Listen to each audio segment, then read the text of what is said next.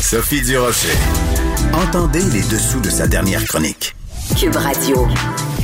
Vous vous souvenez quand le président Barack Obama avait été réélu, il avait écrit sur Twitter Four more years. Ben hier, François Legault aurait pu dire Four more weeks. Ben oui, quatre semaines de plus de ce semi-confinement. Ça veut dire que plein d'entreprises, dont les restaurateurs, doivent rester fermés encore pendant quatre semaines. Qu'est-ce que ça représente pour le milieu de la restauration? On va en parler avec Vianney Godbout, qui est restaurateur, copropriétaire de Succeda et consultant en restauration. Vianney, euh, bonjour. Bonjour. Cinq heures hier soir, euh, hier après-midi. Comment avez-vous réagi, Vianney? Ben, sans surprise, c'était très prévisible, mais je veux dire, ça ne veut pas dire que les impacts ne sont pas catastrophiques. En fait, je pense que depuis le début de la pandémie, l'ont été. C'est sûr que le deuxième confinement, si on veut, euh, ça a été un peu maladroit la façon de l'annoncer. Dès le départ, je pense que ça a créé des tensions.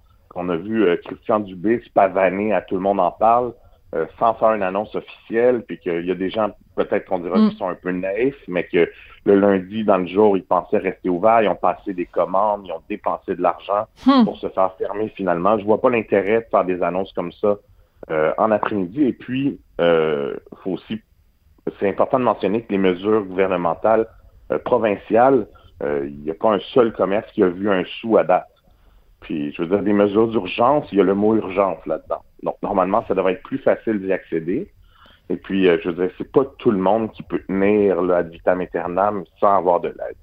Donc, vous dites qu'au niveau provincial, il n'y a aucun de vos collègues restaurateurs qui a reçu une scène du gouvernement? Non, les programmes sont excessivement compliqués, c'est long à adhérer. Puis en fait, le, programme n'est pas encore sorti officiellement. Donc, euh, il a été annoncé. Je sais qu'hier, M. Legault a dit que ça serait simplifié d'ailleurs. Mais euh, c'est un cauchemar, c'est des vrais, c'est un labyrinthe, là. Tu as réussi à s'en sortir dans tout ça. C'est quoi, c'est style euh, la, maison des fous d'Astérix, là, le, le, le, formulaire bleu A304 qui doit être tamponné par la fonctionnaire B92, c'est ça? C'est comme une espèce de, de labyrinthe euh, de fonctionnariat? Ben, c'est complètement ça. Puis en fait, euh, même, même les comptables avec qui je travaille, ben, les, les, détails ne sont pas encore sortis, tout ça. Oui. Donc, euh, nous, on attend, on est fermé. Puis, ben, il y a des gens bien pensants qui nous disent ça va bien aller. Tu as dit qu'il y a take-out, puis tout ça, mais je veux dire, ça marche pas. Là. Le take-out, je pense, pour se désennuyer. Il y a certains rares commerçants qui font des bonnes affaires avec le take-out, mais c'est pas une solution viable. Bon, quand il y a eu le premier confinement, on pensait que bon, on a vu de toute façon euh, plusieurs restaurants fermer leurs portes. Après, il y a eu l'été quand même un répit, les terrasses et tout ça. Et là, avec ce deuxième confinement, on, a vu encore d'autres restaurants fermés. Selon votre évaluation, Vianney, combien, quand on va se retrouver à Noël, euh, quel pourcentage ou combien de restaurants au Québec auront dû fermer leurs portes à cause de la pandémie? Ben, à Noël, je pense que c'est pas nécessairement la, vraie estimation parce que euh, la majorité des commerces ont pris tellement de retard, c'est probablement dans la prochaine année et demie que ça va se refléter, sauf que je pense que c'est complètement catastrophique. N'importe qui qui n'avait pas une, une solidité financière là, immense euh, passera pas au travers parce que là, on ferme, sauf que je veux dire, si on réouvre, on va réouvrir en plein dans la pire période de l'année, qui est l'hiver, qui est glacial, qui est compliqué. En plus, il n'y a plus personne en ville. Euh, donc, je, ne crois pas que, franchement, certaines institutions probablement vont survivre à tout ça, sauf que ça, regarde très, très mal. Qu'est-ce que vous, quand vous parlez à vos amis euh, dans le milieu de la restauration, euh, la détresse psychologique, c'est plus de la de la tristesse, c'est de la colère, c'est quoi que les gens ressentent sur le terrain? Bien, beaucoup de colère, beaucoup de tristesse également. En fait, les deux sont très valables parce que c'est les, gens qui sont en restauration, c'est un métier de passion. Il n'y a pas beaucoup de gens qui le font parce que c'est l'avenue idéale pour faire beaucoup d'argent ou quoi que ce soit. Euh, donc là, on se fait un peu euh, scier les jambes. Ça remet en question plein de choses, là, parce que c'est les rêves de plein de gens qui sont en train de tomber en cendres complètement. Et puis, euh, ben, j'ai vu beaucoup de gens qui n'étaient pas propriétaires d'entreprise chercher à tout prix à se réorienter. Il y a une écœur en titre. Euh, puis toute la restauration, je veux dire, on, vend du plaisir, on est supposé en avoir un peu. Parce que hmm. là, avec les toutes les mesures, tout ça, il y a, plus de plaisir, là, carrément. Même qu'on a réouvert cet été, là, avec je veux dire, être obligé de faire la police dans nos propres commerces, euh, avec les clients, tout ça, hmm. c'est pas c'est pas le rêve. Là. D'autant plus que ben il y avait quand même déjà beaucoup d'argent qui avait été investi dans les plexiglas, dans le, les, mesures sanitaires euh, et tout ça. Écoutez, vous, j'ai vu que vous êtes quand même retourné euh, sur un sur un dixaine. Il y a cette euh, ce, ce, ce, service succéda là, c'est des services de, de, justement de, de, livraison de plats italiens. Est-ce que c'est suffisant pour pour survivre, pour pour manger trois fois par jour, Vianney? En fait, je l'ai fait avec euh, Nick Bramos et Nima, euh, qui, sont des, des, collègues, et puis on est juste trois là-dedans. Je veux dire, je, présentement, je ne crée plus d'emploi.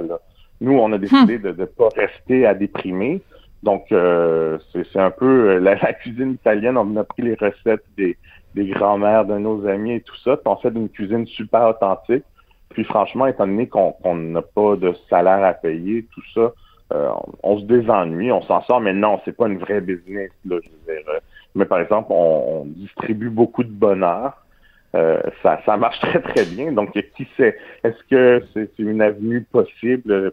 Je pense que peut-être que Sucheda va, va exister très prochainement dans un vrai local et tout ça, mais il faut se, faut se réinventer complètement. Le type de restauration que je faisais, des menus dégustation, tout ça, euh, tu sais, de toute façon, ça se réinvente pas en take-out. Mais ben non. si je décide de me mettre à faire des burgers, il y a plein de gens qui c'est déjà leur business d'en faire, qui les font bien. Euh, donc, on s'est réinventé euh, vers une tendance italienne. Puis je crois que si j'ai à ouvrir un commerce, je peux plus me fier sur une business dans laquelle j'ai 4 à 6 heures par jour pour faire de l'argent. Donc, hmm. il va falloir transformer. Bon, on va faire une épicerie, une épicerie fine à, à saveur italienne, un café, euh, du prêt à manger. On va pouvoir manger sur place éventuellement. Sauf que, je veux dire, de, se fier juste sur un service du soir et tout ça, euh, j'ai plus, j'ai plus l'énergie, j'ai plus envie de faire ça. Ah oui. Ben, Donc même si, mettons, même si le 23 novembre, le gouvernement dit bon, les restaurants rouvrent, puis là ils vont être ouverts, là vous pouvez, euh, vous êtes ouverts pour euh, pour le, le, restant de vos vies. Même là, vous aurez pas envie de rouvrir un restaurant parce que le prix à payer est trop élevé, Vianney? Il y a juste les fous qui changent pas d'idée, sauf que à, court terme, pas vraiment, non. Euh, parce que franchement, je vous ai, premièrement, on le sait, ouvert pour le restant de nos vies, ben peut-être, peut-être ça changerait des choses, mais pas quelque chose que je vois arriver de sitôt. C'est ça, puis on peut pas le euh, garantir de toute façon. Exactement. Sauf que je veux dire, c'est on pense qu'on fait relativement bien les choses et tout ça, et que c'est des impondérables et des facteurs des facteurs extérieurs euh, qui, qui nous mettent euh, carrément dans la merde, dans mon québécois. C'est très fâchant. Puis, je veux dire, je pense que tout le monde est un peu à la recherche de sécurité, de stabilité. Puis euh, malheureusement, c'était déjà un secteur d'activité qui était pas sécuritaire et très instable. Hmm. Sauf que là, c'est un peu le coup de massue. Euh, franchement, je, moi, j'étais pas surpris du tout euh, à l'annonce de, du prolongement de fermeture. Sauf que c'est vraiment dommage d'être instrumentalisé pour, par, par, le gouvernement pour enlever l'envie des gens de se réunir ou quoi que ce soit alors qu'on sait très bien que malgré tout ce qui se passe, les gens vont mhm. se réunir ailleurs.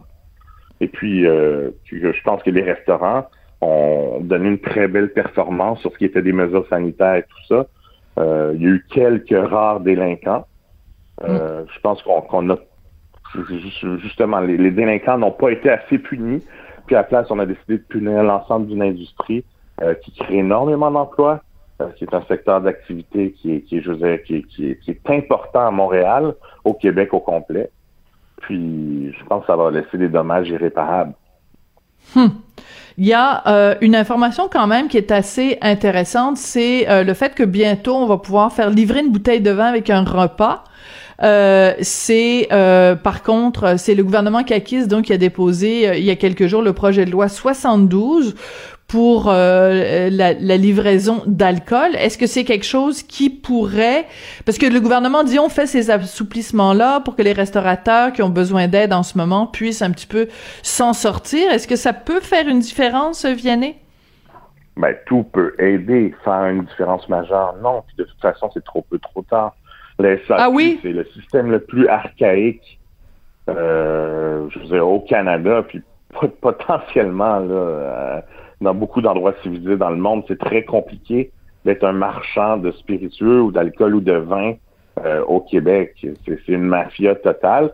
Puis de laisser les gens ben, justement livrer de l'alcool, déjà c'est étrange. Je veux dire, moi, Saint-Hubert le faisait déjà.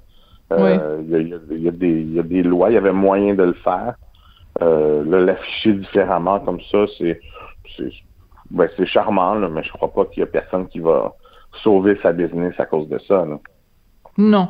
Euh, quand euh, on, s'est parlé, vous et moi, on s'est parlé à plusieurs reprises depuis le début de, de la pandémie, parce que dans votre cas, euh, c'est comme un, ce qu'on ce qu'on appelle en anglais un double whammy là, c'est que non seulement vous vous faites rentrer dedans par la pandémie, mais en plus vous vous faites rentrer dedans par la ville de Montréal, les travaux sur la rue Saint-Denis. C'est pour ça que je voulais que vous réagissiez à un sondage qui a été fait récemment 42% euh, euh, des, euh, des Montréalais qui songeraient, semble-t-il, à, déménager. Comment vous avez réagi quand vous avez vu 42% des Montréalais pensent à déménager de l'île.